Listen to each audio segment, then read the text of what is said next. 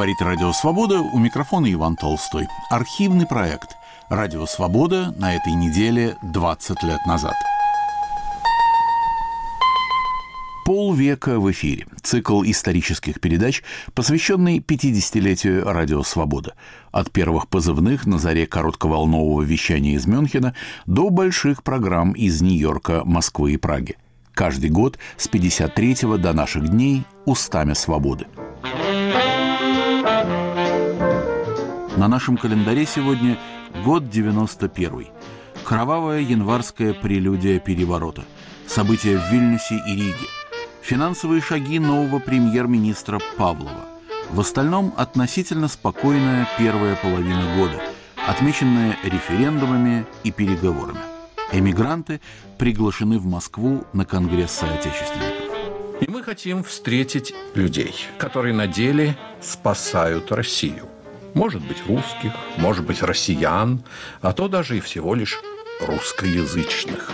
Нам важно не это. Важна общая воля.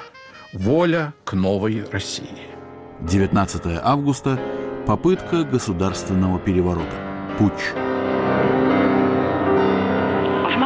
Перед зданием Верховного Совета России собрались десятки тысяч людей, протестующих против смещения президента СССР Горбачева. Перед собравшимися выступил бывший министр иностранных дел Эдуард Шеварнадзе. Он заявил, что правый переворот равнозначен началу гражданской войны. Провал путча, распуск КПСС, развал СССР. 91 год. Впервые в эфире 29 декабря 2002 года.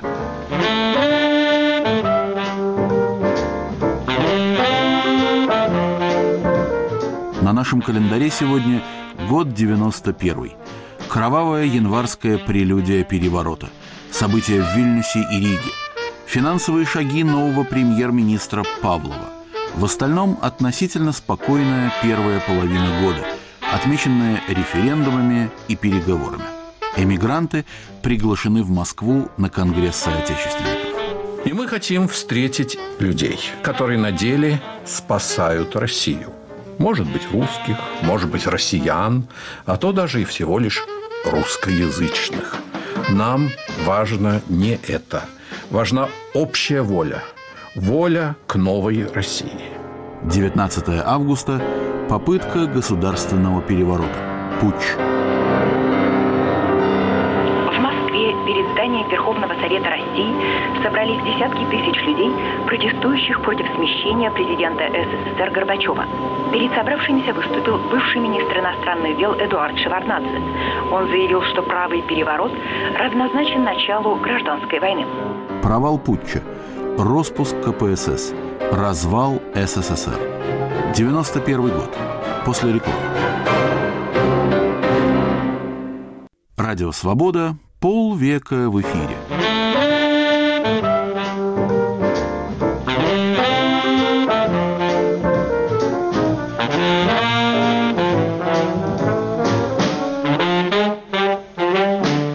У микрофона Иван Толстой.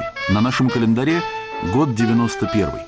Он начался бурным январем, итоги которого подводит Владимир Тольц.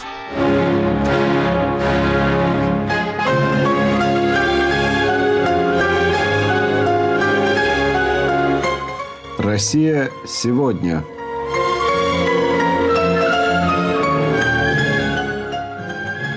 У микрофона Владимир Тольц. Похоже, бурные и трагические события начала этого года в Советском Союзе, разворачивающиеся на фоне мирового кризиса, связанного с войной в Персидском заливе, уже заставили ни одного слушателя нашей передачи припомнить не всерьез высказанное одним бывшим членом бывшего президентского совета предположение о выходе России из СССР и задуматься о том, не пора ли действительно отделиться, защититься, обезопаситься от центральной власти этой коммунистической империи, столь давно уже обустроившейся в древней столице России, что само имя Москвы обидно для многих россиян, отождествляется ныне с политикой союзного центра, с политикой, не дающей сейчас ни надежды, ни роздыха ни одному из народов, с скованных заржавевшей союзной цепью, в том числе и народом России. К свежей боли и стыду, связанным с кровавой трагедией Вильнюса и Риги, в которую оказались втянутыми и проживающие в Балтии русские, и призванные в России солдаты, от ответственности за эту беду центральная власть устами своего президента возмущенно, но неубедительно ныне открещивается, к нужде и отсутствию самого необходимого, давно уже ставшими повседневностью, теперь добавлено декретированное президентом ограничение выдачи кровных, многими потом заработанных наличных денег. Узнав о новом Павловском ампире, о президентском указе, изготовленном при активном участии новоиспеченного союзного премьера-финансиста Павлова, я созвонился с профессионалами, московскими экономистами Борисом Пинскером и Ларисой Пияшевой, говорит Борис Пинскер. Володя, вот первое, что я хочу сказать, я только что из банка где лежат деньги моей организации, так сказать, вот маленького такого предпринимательского общества издательского. И то, что я увидел, это поразительно совершенно. Я должен сказать, что наше правительство, наш новый премьер-министр, это просто... Это не помехи на линии. Характеристику, данную Борисом Пинскером, автором указа о наличности, вы без труда сможете услышать в любой очереди в сберкассе. Сказанное Пинскером отнюдь не самое крепкое слово, которое прилагают ныне к именам руководителей советскими финансами. Тем не менее, мое начальство сочло такого рода словоупотребление для эфира неприемлемым. Однако Борис Пинскер продолжает. Так обойтись с людьми, подготовить такую реформу, которая этих якобы свободных предпринимателей, этих якобы коммерсантов, заставляет вести себя как зэки за пайкой хлеба в толпе, в давке, возбужденная толпа, э, которой было объявлено, что кассовые остатки, а понимаете, это ведь э, организация, у которой ежедневно приходят деньги, ежедневно совершаются платежи какие-то небольшие деньги, 5-10 тысяч рублей есть в каждой организации. Это нормальная совершенно вещь. Причем, как правило, люди держат крупные купюры, а, потому что ими удобнее расплачиваться. И а, первое, что объявили а, в банке утром, это то, что кассовые остатки принимаются сегодня только в течение трех часов. Выяснилось, что в банке не знают толком ни порядка сдачи, ни как заполнять документы. Эта реформа абсолютно не подготовлена это чистая вот поганая советская импровизация, то, чем эта власть занимается с 1917 года. Некоторая передышка в бурных событиях продолжалась по существу всю первую половину 1991 года. Лондонская студия «Свободы».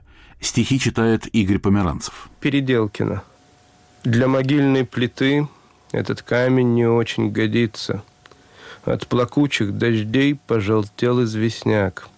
Три сосны – Три сестры опустили ресницы, а в корнях у сестер Пастернак.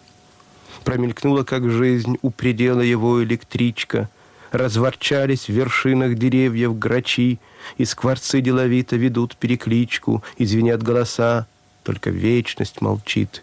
Переделкинский храм с колокольней серой, Весь в зеленом пуху, весь в сережках ольхи, Рвется к солнцу трава, как поверх всех барьеров прорываются к людям стихи.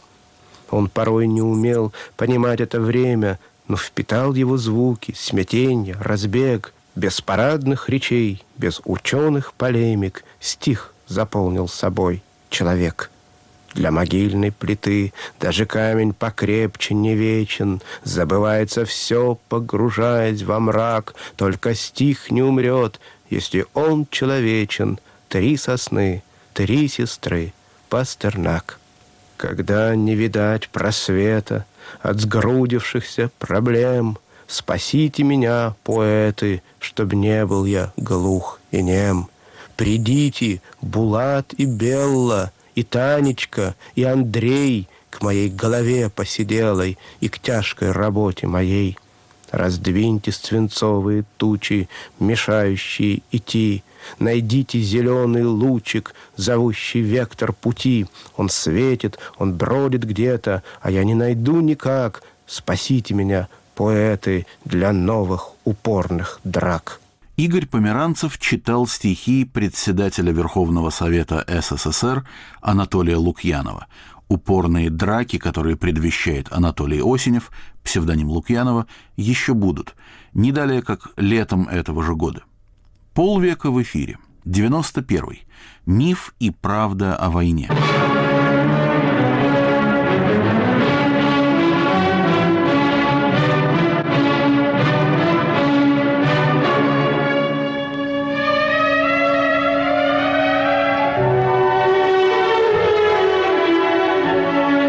Русская идея. Историко-культурная программа «Радио Свобода».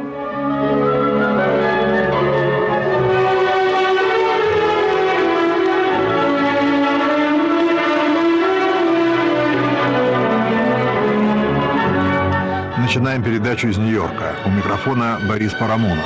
Наша тема сегодня – миф и правда о войне.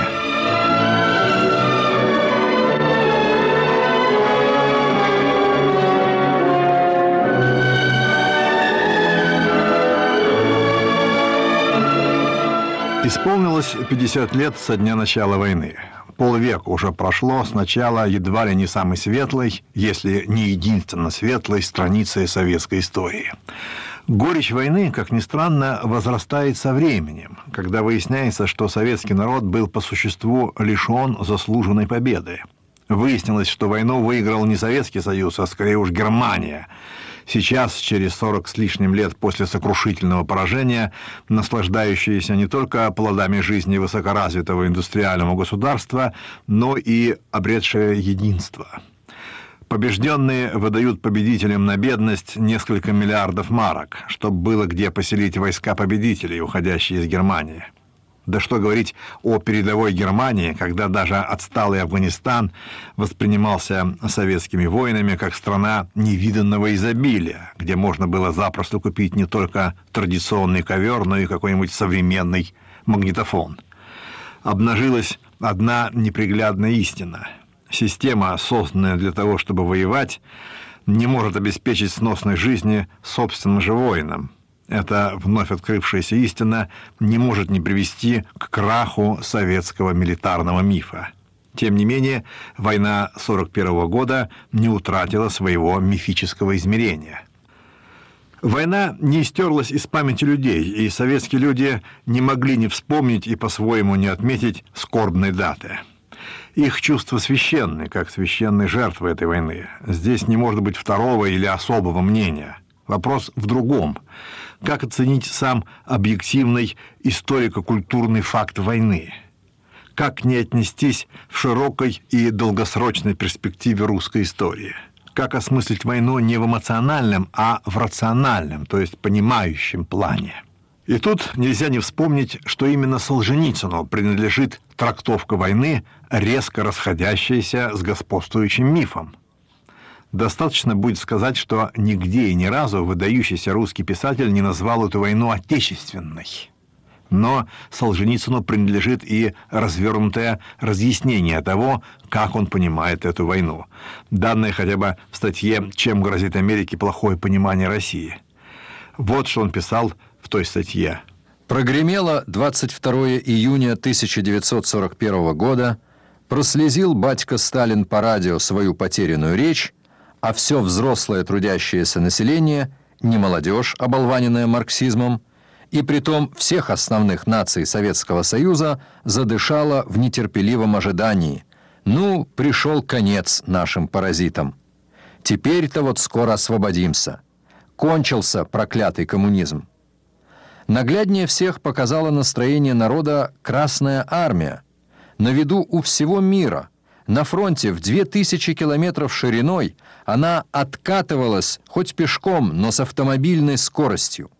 Ничего нельзя придумать убедительнее этого голосования ногами. Одних мужчин расцветного боевого возраста. Все численное превосходство было на стороне Красной Армии. Превосходная артиллерия, немало танков, но армии откатывались неуподобляемо, невиданно для русской и всей мировой истории. За короткие первые месяцы в плен сдались около трех миллионов солдат и офицеров. Вот было настроение народа, народов, испытавших кто 24 года коммунизма, а кто даже только один. Для них весь смысл новейшей войны был освобождение от коммунистической чумы. После 24 лет террора никакими силами, никаким убеждением не удалось бы коммунизму оседлать русский национализм для своего спасения, если б не оказалось, что на нас катится другая, такая же чума, да еще со специальной антинациональной задачей – русский народ частью истребить, а частью обратить в рабов. И из двух лютых врагов пришлось выбирать того, который говорит на твоем языке. Так и произошло оседлание нашего национализма коммунизмом. Значительным историко-идеологическим сюжетом должен был стать в 1991 году первый конгресс соотечественников, открытие которого в Москве было назначено на утро 19 августа. Не вина Конгресса, тем более не вина его участников, что сюжет этот оказался самой историей смятым. Тем не менее, полученное приглашение помогло многим изгнанникам понять, где они и кто они – для нас эта тема еще и тем интересна, что в передаче звучат мнения сотрудников «Свободы». Включаем парижскую пленку, пошедшую в эфир накануне открытия Конгресса.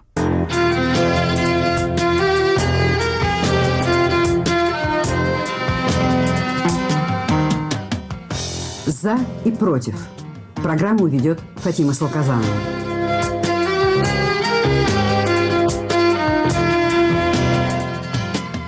19-31 августа. Москва. Международный конгресс соотечественников. Приглашены почти 2000 человек. Приглашение приняли около 800 человек. Почему одни приняли приглашение, другие – нет? Начнем с тех, кто принял решение поехать на Московский конгресс соотечественников. Почему? Кранит Любарский. Вот уже в течение нескольких лет – я занимаюсь тем, э, что стремлюсь добиться справедливости по отношению к примерно миллиону советских граждан, которые были незаконно лишены гражданства. Я имею в виду тех, кто выехал по так называемой израильской визе. Их лишили на основании секретного указа, который был опубликован только недавно, уже задним числом в этом году. Лишили на основании указа, который противозаконен, противоречит всем советским законам, международным обязательствам и Конституции Советского Союза. Пока мест мои обращения в Верховные Советы как Союза, так и России оказались безуспешными. И Конгресс соотечественников я намерен использовать только как трибуну для того, чтобы еще раз привлечь к этому внимание. На тот же вопрос отвечает Алена Кожевникова. Почему я еду на съезд? Причин много, но они все в основном сугубо личные и скорее эмоциональные, а не рациональные.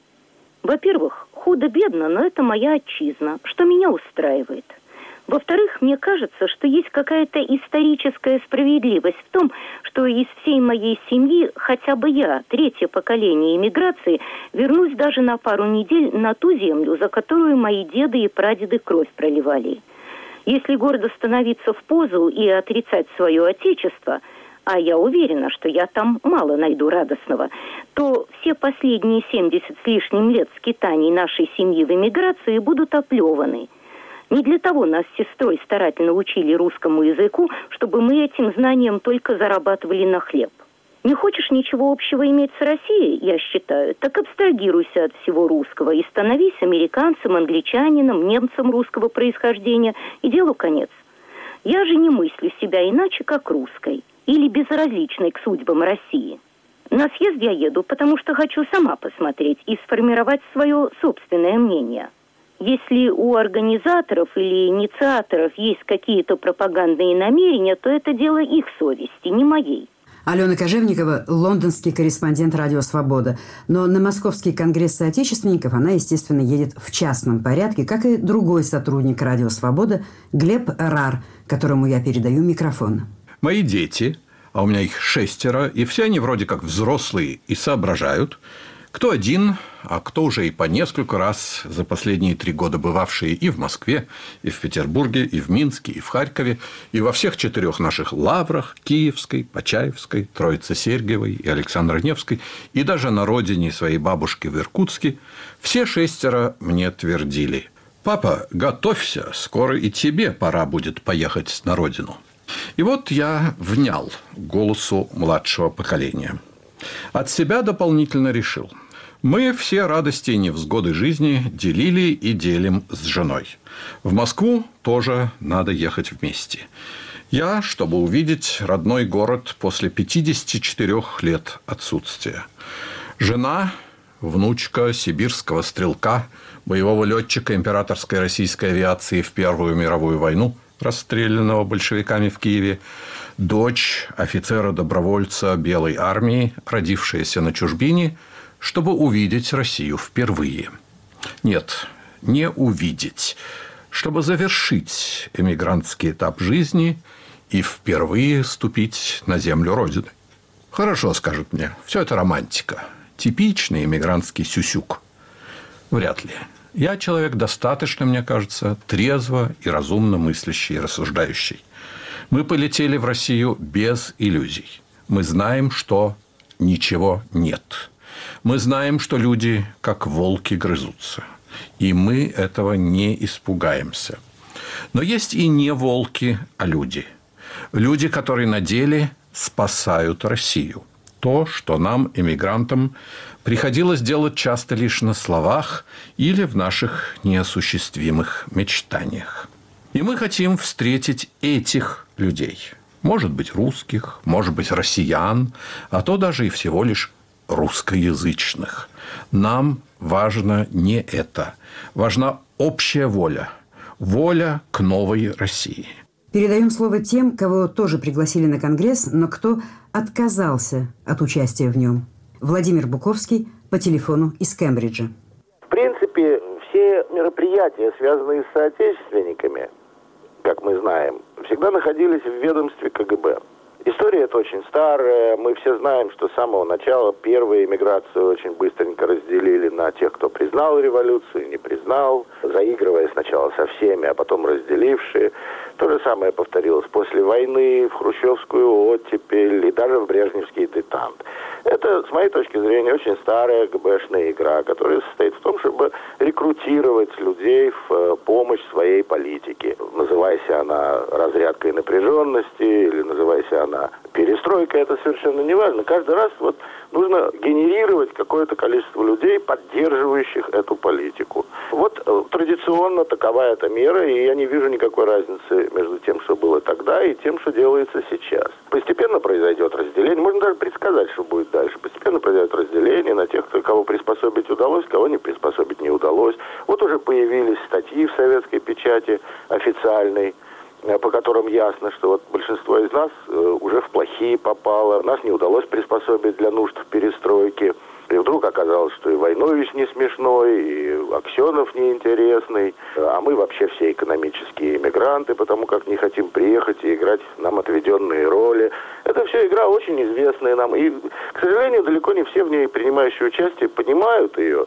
Не понимали и раньше, не понимают и теперь. Эта передача пошла в эфир вечером 18 августа. Все съехавшиеся соотечественники были уже в Москве. Конгресс открывался на утро.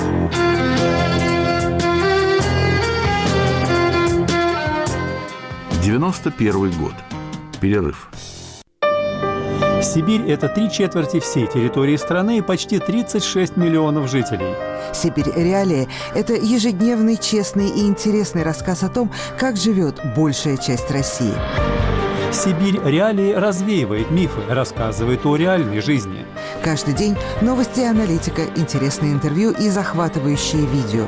Читайте и смотрите нас на сайте sibrial.org.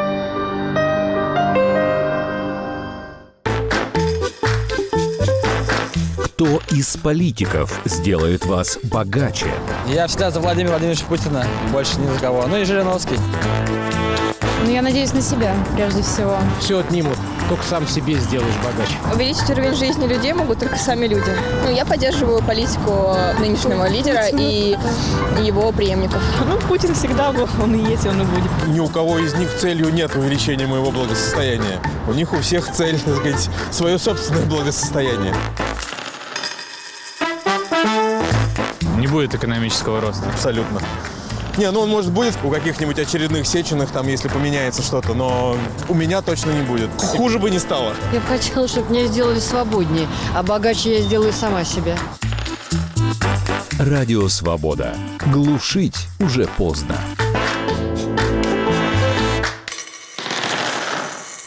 В рамках архивного проекта вы слушаете передачу «Радио Свобода» на этой неделе 20 лет назад. У микрофона Иван Толстой. Полвека в эфире. Цикл исторических передач, посвященный 50-летию «Радио Свобода».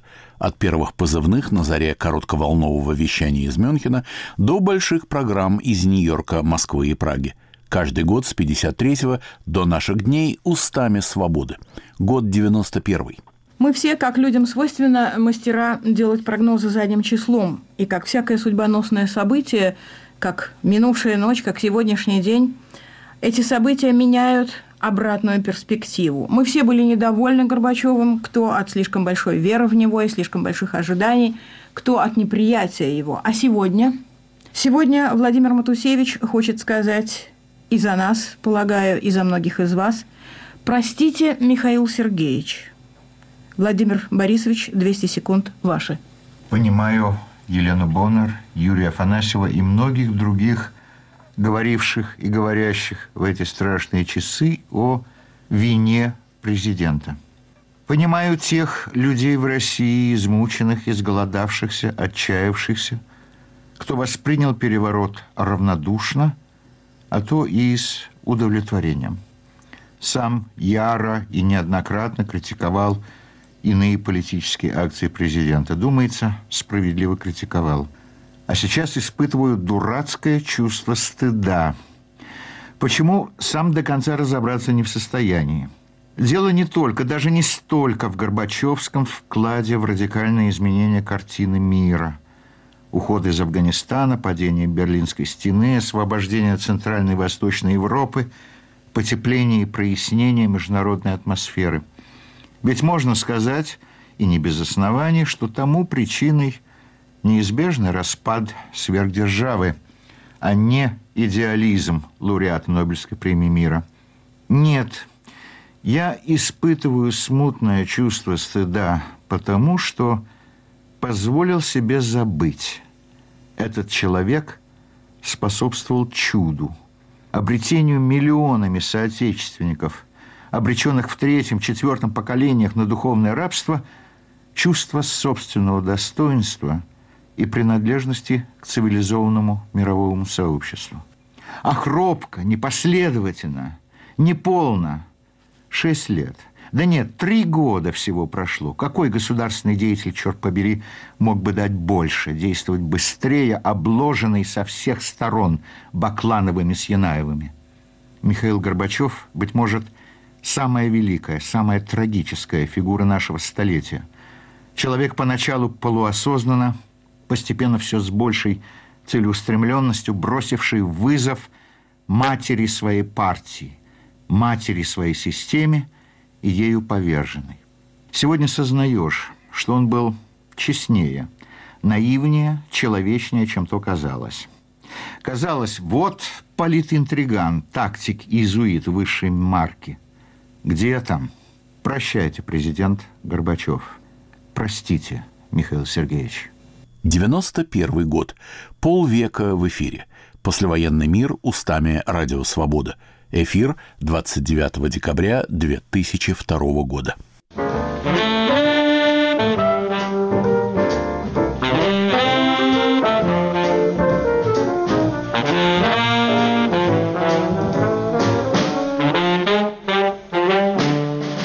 Говорит Радио Свобода. Полвека в эфире. У микрофона Иван Толстой. Продолжаем передачу. На нашем календаре год 91. Его основные события. Ночь с 12 на 13 января. Советские воинские части берут штурмом здание Вильнюсского радио. 14 погибших. 20 января ОМОН штурмует Латвийское министерство внутренних дел в Риге. 5 погибших. Михаил Горбачев отрицает свою причастность к этим трагическим событиям. 25 февраля в Будапеште принято решение о распуске военных структур Варшавского договора. 17 марта проводится всесоюзный референдум о сохранении обновленного Союза. 76% голосуют за сохранение страны. 23 апреля. В подмосковном Новоогареве Михаил Горбачев приходит к соглашению с представителями девяти союзных республик, готовых идти на компромисс с центральной властью – соглашение 9 плюс 1. Достигается политическое перемирие между Горбачевым и Ельциным, совместный призыв прекратить шахтерские забастовки и забастовки солидарности, парализовавшие часть территории страны. 12 июня. Всеобщим голосованием Борис Ельцин избран президентом РСФСР. В Ленинграде 54% жителей голосуют за возвращение городу названия Санкт-Петербург. 74-летний великий князь Владимир Кириллович, считающий себя законным претендентом на русский престол, впервые посещает Россию. 328 тысяч человек эмигрируют из Советского Союза. Умирают писатели Грэм Грин, Исаак Башевец Зингер, поэт и исполнитель Серж Генсбург, джазист Майлз Дэвис, английская балерина Марго Фонтейн. Во время путча от сердечного приступа в номере гостиницы «Россия» уходит из жизни эмигрант, делегат Конгресса соотечественников Михаил Агурский. 24 ноября от СПИДа умирает лидер группы Queen Фредди Меркури.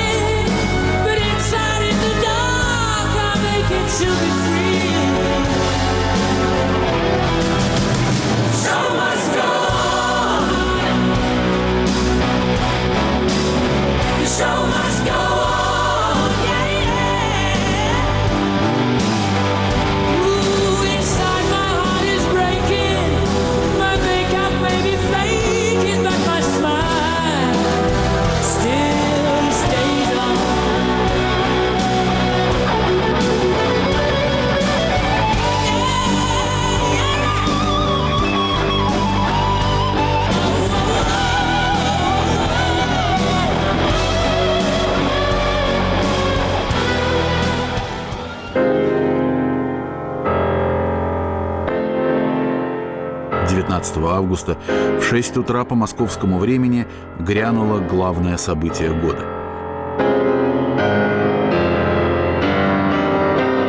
Радио «Свобода» непрерывно на протяжении трех с лишним суток вело прямые трансляции, передавая новости, заявления, телефонные репортажи из Белого дома, из квартир наших корреспондентов, обзоры западной печати и выступления лидеров зарубежных стран – сохранились пленки десятков часов эфира. Для нашей серии мы по неволе отобрали меньше 20 минут.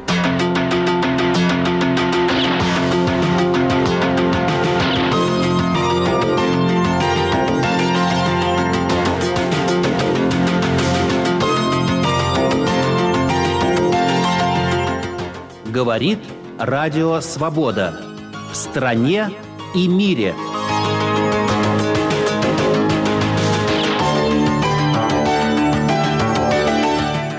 Часовая информационная программа прямого эфира. Прямой эфир который раз сегодня. Вы услышите нас в течение следующего часа, а затем с 22 до 23 и с 24 до часа ночи по московскому времени. У микрофона Ирина Коневская. Но в этом выпуске вы услышите голоса народных депутатов, парламентариев, которым вы привыкли верить. Руслана Хасбулатова, Геннадия Бурбулиса, Олега Румянцева, Виктора Шениса и других – все они говорят, Янаев – государственный преступник, поставивший себя вне закона. Они предупреждают, режим пытается осуществить свои цели, опираясь на штыки. Они опасаются, исключить кровопролитие нельзя. Они допускают, будет большая кровь. Они предсказывают, лечить нищету оружием – это еще никогда никому не удавалось. Этот переворот экономически заведомо бесплоден. Они верят – Попытка потерявших разум нелюдей обречена. Они верят в мудрость, выдержку и добрую волю народа. Во что верят мальчики в БТРах на московских улицах? Завтра, видимо, не выйдет большинство либеральных газет. Завтра у вас могут отнять возможность слушать радио. Военные, по нашим данным, уже возвращают к жизни глушилки. Но мы завтра, как и всегда, будем говорить для вас. Этот выпуск начинает Дмитрий Волчек. Путь чистый. Пресс-конференция в МИДе. В вестибюле МИДовского пресс-центра, где вокруг телеэкрана собрались журналисты, которым не удалось пробиться в зал, нередко раздавался смех. Уж слишком очевидно нелепыми казались многие ответы сопредседателей самозванного ГКЧП на нелицеприятные вопросы журналистов. Так, например, Геннадий Янаев на многочисленные вопросы о судьбе Михаила Горбачева отвечал столь уклончиво, что самые мрачные слухи о ситуации, в которой находится президент, в эти моменты казались оправданными. Впрочем, Янаев, так и не сообщивший, чем же болен президент, пообещал, что как только здоровье Михаила Сергеевича позволит, он тут же встретится со всеми желающими и даже вновь займет свой пост. Последнее было сказано столь вяло и безразлично, что сомнений не оставалось. Янаев говорит это для проформы, чтобы придать происходящему сколь-нибудь благопристойный вид. Надо сказать, что именно этим, тем, чтобы выглядеть представителями законной, конституционно оформленной власти, более всего и озабочены члены ГКЧП. Участники пресс-конференции всячески подчеркивали, что действуют в рамках закона, что их поддерживает народ. И в норме вещей, раз заболел президент, его место занимает вице-президент. Что разгул преступности в Москве можно побороть только с помощью танков. И это будто бы никто не оспаривает. Янаев даже пообещал, что 27 августа откроется сессия Верховного Совета СССР, которая, конечно же, поддержит комитет исполняющий обязанности президента, встречался сегодня с представителями российских автономий, оппозиционных Ельцинскому кабинету, и они, по его словам, полностью поддержали ГКЧП. Говорил по телефону с самим Ельцином. Судя по выражению лица Янаева, когда он об этом упомянул, беседа вышла неважной. Янаев жестко подчеркнул, если Верховный Совет России будет призывать к борьбе с комитетом, строить баррикады и прочее, может произойти кровопролитие, ответственность за которое, меланхолично заметил он, конечно, свалят потом на наш комитет. Что такое чрезвычайное положение для нас сегодня, 19 августа? Кажется, оно почти неощутимо. Летний жаркий день, на улицах праздные толпы, пляшут, смеются, поют, как и прежде, как и вчера. Правда, вот всюду танки, даже возле моего дома, бог знает где, на Коломенской окраине. Голоса Московской улицы, 9 часов утра. Что меня потрясло, когда я ехал за города, когда я расспрашивал на платформе некоторых людей, когда они сами от меня случайно узнали, я думаю, у них что-то узнать подробнее, они очень радовались и говорили, наконец-то, хана этим всем демократам, разберемся и так далее. В общем, оживление всеобщее. Ну, как вы думаете, сейчас будет соотношение сил? У меня такое ощущение, что мало кто беспокоится из-за Горбачева. Очень мало кто беспокоится, но я думаю, в ближайшее время всем станет яснее, что происходит. В ближайшее время, я думаю, будут большие потрясения у нас. Не только в Горбачеве. Было объявлено, что и другие будут. В частности, против Попова в этом заявлении было сказано, что префектура, мэр – это незаконное формирование. То есть конкретно против демократов переворота точно. И я думаю, что демократы наконец-то проснутся и поймут, с кем имеют дело. Так, а что вы ожидаете от своих демократических лидеров? От них мы ничего не ожидаем, но мы не ожидаем, чтобы они заискивали, заигрывали с ними, не мешали другим. Так если люди хотят воевать, пусть идут воюют с ними. Всем демократическим течениям сейчас необходимо объединиться. Иначе мрак. Иначе погрузится страна в мрак диктатуры. Ну а как бороться с танками, если действительно танки идут? Сплочением. Только тем же способом бороться, не иначе. Да, гражданское неповиновение, только и так. Дмитрий Волчек, программа «В стране и мире», Москва. Утром 19-го в Белом доме президент Ельцин оглашал свой указ. Магнитофонная запись из зала Андрея Бабицкого. Ввести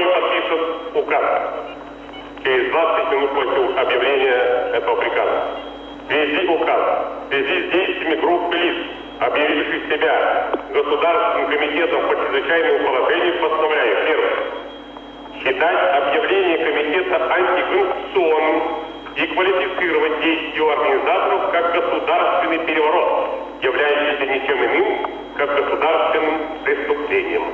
Второе. Все решения, принимаемые от имени так называемого комитета по чрезвычайному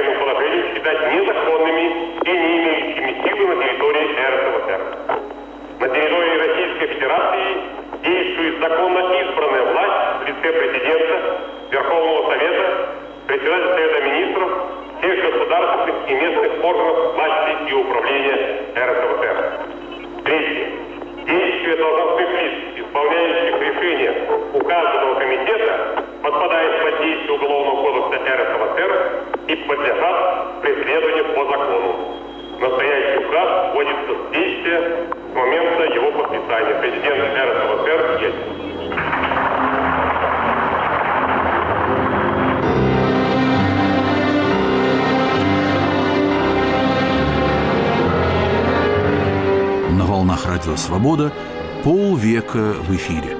91 год. 19 августа. Рассказывает Марк Дейч.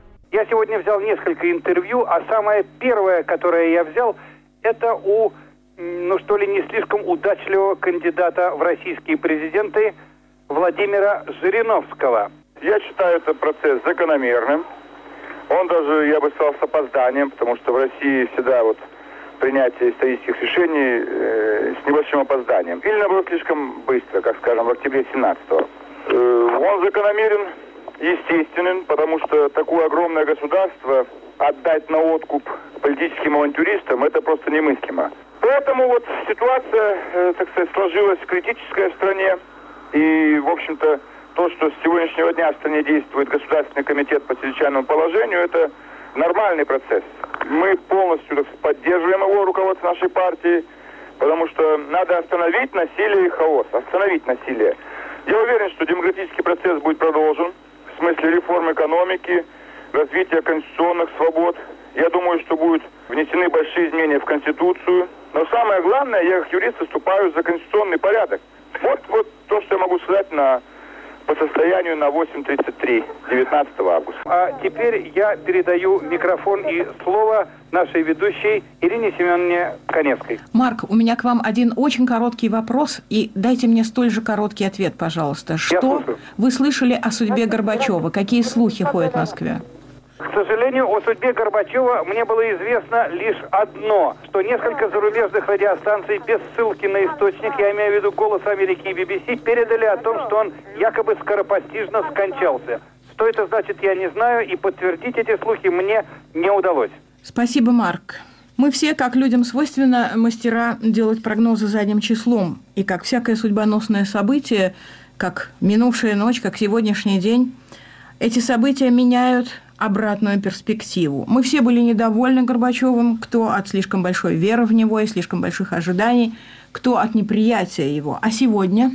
Сегодня Владимир Матусевич хочет сказать и за нас, полагаю, и за многих из вас, простите, Михаил Сергеевич. Владимир Борисович, 200 секунд, ваши. Понимаю Елену Боннер, Юрия Афанасьева и многих других говоривших и говорящих в эти страшные часы о вине президента. Понимаю тех людей в России, измученных, изголодавшихся, отчаявшихся, кто воспринял переворот равнодушно, а то и с удовлетворением. Сам яро и неоднократно критиковал иные политические акции президента. Думается, справедливо критиковал – а сейчас испытываю дурацкое чувство стыда. Почему сам до конца разобраться не в состоянии? Дело не только, даже не столько в Горбачевском вкладе в радикальные изменения картины мира. Уход из Афганистана, падение Берлинской стены, освобождение Центральной и Восточной Европы, потепление и прояснение международной атмосферы. Ведь можно сказать, и не без оснований, что тому причиной неизбежный распад сверхдержавы, а не идеализм лауреата Нобелевской премии мира. Нет, я испытываю смутное чувство стыда, потому что позволил себе забыть. Этот человек способствовал чуду, обретению миллионами соотечественников, обреченных в третьем, четвертом поколениях на духовное рабство, чувство собственного достоинства – и принадлежности к цивилизованному мировому сообществу. А хробко, непоследовательно, неполно. Шесть лет. Да нет, три года всего прошло. Какой государственный деятель, черт побери, мог бы дать больше, действовать быстрее, обложенный со всех сторон Баклановыми с Янаевыми? Михаил Горбачев, быть может, самая великая, самая трагическая фигура нашего столетия. Человек поначалу полуосознанно, постепенно все с большей целеустремленностью, бросивший вызов матери своей партии, матери своей системе и ею поверженный. Сегодня сознаешь, что он был честнее, наивнее, человечнее, чем то казалось. Казалось, вот политинтриган, тактик иезуит высшей марки. Где там? Прощайте, президент Горбачев. Простите, Михаил Сергеевич. Прямой эфир, Радио Свобода, программа «В стране и мире».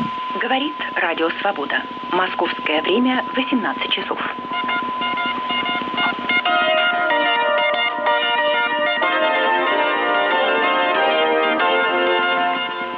Говорит Радио Свобода. Передаем последние известия, которые мы начинаем с краткой сводки. Президент РСФСР Борис Ельцин, выступая на массовом митинге в Москве, призвал граждан добиваться отставки консерваторов, захвативших власть. Президент Соединенных Штатов Буш беседовал с Борисом Ельциным и заявил, что Соединенные Штаты выступают за возвращение к власти Михаила Горбачева. Ленсовет объявил незаконными все распоряжения комитета по чрезвычайному положению. Ряд дислоцированных в Москве воинских частей поддерживает Бориса Ельцина. Члены Совета безопасности СССР Примаков и Бакатин осудили создание комитета по чрезвычайному положению. Прибалтийские республики предпринимают шаги по созданию правительств в изгнании. Около 400 эмигрантов, принимающих участие в съезде соотечественников в Москве, провели сегодня чрезвычайное заседание, чтобы решить, что предпринять в ответ на свержение Михаила Горбачева. Председатель съезда соотечественников Михаил Толстой заявил, что вопрос о том, как относиться к случившемуся, каждый должен решать сам для себя.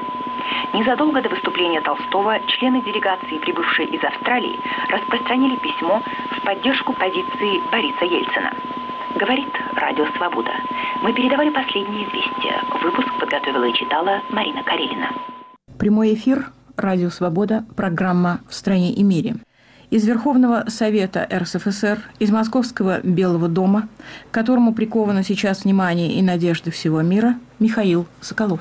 Я сейчас, как обычно, пока на 11 этаже Дома Советов. Сейчас у здания находится примерно 20 тысяч человек. Этого все-таки мало, но мы надеемся, что эти люди не уйдут. Танки и БТРы пока отошли от Белого дома. Люди стоят по периметру заграждений. Им, наконец, стали подвозить топливо и продукты москвичи. Охрана здания сейчас состоит из безоружных афганцев, сотрудников частной охранной фирмы «Алекс», чисто символически вооруженных сотрудников службы безопасности президента, есть редкие ОМОНовцы и милиционеры с автоматами. Мост через Москву-реку перекрыт автобусами, перекопан Новый Арбат и набережная. По моим впечатлениям, мне кажется, что путчисты несколько растерялись. После переговоров Юрия Лужкова с командиром колонны БТРов и танков на Тверской, она отступила от Моссовета к стадиону «Динамо». По моим сведениям, в операциях по установлению чрезвычайного положения пока участвуют только две отборные дивизии – Кантемировская и Таманская, и одна бригада внутренних войск.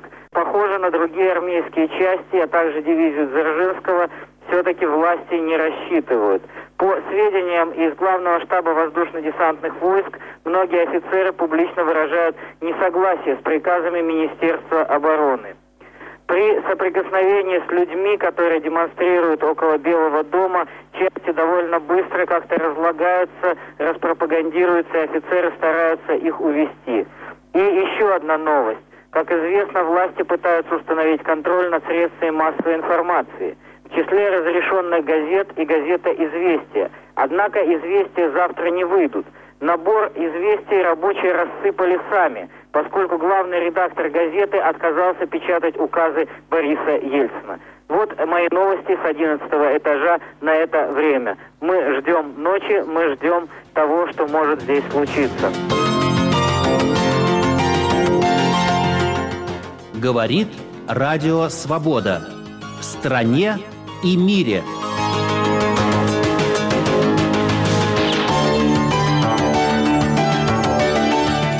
Эфире прямая часовая информационная программа «Радио Свобода». У микрофона Савик Шустер. Постоянный участник нашей программы Карен Агамиров получил от вице-президента России Александра Рудского обращение к военнослужащим вооруженных сил СССР. Итак, слово Александру Рудскому. Товарищи, друзья, в стране предпринимается попытка военного переворота с целью установления диктатуры сталинского типа. Ответственные за сегодняшнее положение в стране государственные деятели – предвидя свое поражение, неминуемую ответственность перед народом, возглавили антиконституционный заговор. Созданный ими комитет по чрезвычайному положению вашими руками ввергает страну в ужасы кровавой междоусобицы. Я взываю к вашей чести, вашему разуму, вашему сердцу. Сегодня судьба страны, судьба ее свободного демократического развития в ваших руках. Не допустите кровопролития. Никакой поддержки заговорщикам. Всячески препятствуйте осуществлению их преступных замыслов. Я призываю вас переходить на сторону закона, избранных народом, органов власти, президента РСФСР и Совета министров РСФСР. Теперь у нас на линии в прямом эфире Верховный Совет РСФСР – команда программы «В стране и мире». Михаил Соколов и Андрей Бабицкий. Кто начинает? Добрый вечер, Савик, это Андрей Бабицкий. Добрый вечер. Андрей, последние вести. Последние вести таковы. Танков и БМП, экипажи которых перешли на сторону Ельцина, в результате оказалось существенно больше, нежели было обещано ранее по внутреннему радио. Около 30 машин против 10. Москвичи, собравшиеся возле Верховного Совета, встретили военных изъявлениями буйного восторга, долго не утихавшими. Военная тема, кстати, была одна из доминирующих в этот час. Поступила предварительная информация о неблагонадежности дивизии имени Дзержинского, расположенной в Москве. Из Ленинграда также поступила пока еще не получившая подтверждение информация о том, что части МВД и ОМОН города объявили о своей безусловной поддержке Ленсовета. Даже если эти сведения имеют под собой основания, это ни в коей мере не снижает опасности применения силы комитетом чрезвычайного положения. 30 танков и БТРов вряд ли могут стать серьезным препятствием в случае захвата. Москвичи уже обжили площадь перед Белым домом на Краснопресненской набережной. Мой знакомый, актер одного из московских театров, побывал там несколько раз, каждый раз подвозя на своей машине желающих принять участие в пикетировании. В самом Верховном Совете на разных этажах находятся вооруженные люди в различных формах, десантных, милицейских и так далее. Это добровольцы, появившиеся здесь по собственной инициативе, с тем, чтобы осуществлять защиту здания. Только что по внутреннему радио прозвучала тревожная информация о том, что в московских больницах срочно подготавливаются к приему больных токсико-реанимационные отделения. Врач, который сообщил об этом, настоятельно рекомендует москвичам, которые находятся возле здания Верховного Совета или собираются сюда подъехать, иметь при себе смоченные носовые платки или куски материи, с тем, чтобы в случае газовой атаки ими воспользоваться.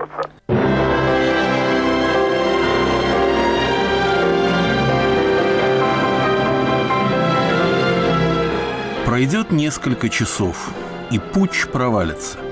Уйдут из Москвы танки, на улицах будет множество ликующих людей, Борис Ельцин поздравит россиян с победой, из Фороса возвратится Михаил Горбачев, на Лубянской площади снесут памятник Дзержинскому, будет запрещена деятельность КПСС, и постепенно вернется политическое безволие. Части империи беззвучно начнут отпадать друг от друга – СССР уйдет в небытие. И общество ответит на эти процессы нервным ожиданием новой драмы. Об этом болезненном социально-психологическом состоянии много говорилось в конце года. Никакого переворота, однако, не произошло.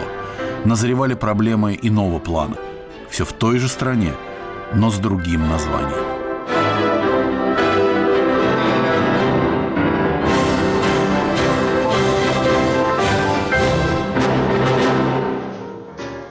На волнах Радио Свобода вы слушали полвека в эфире. На календаре был год 91 Режиссер Наталья Белова. Подготовил и вел программу Иван Толстой.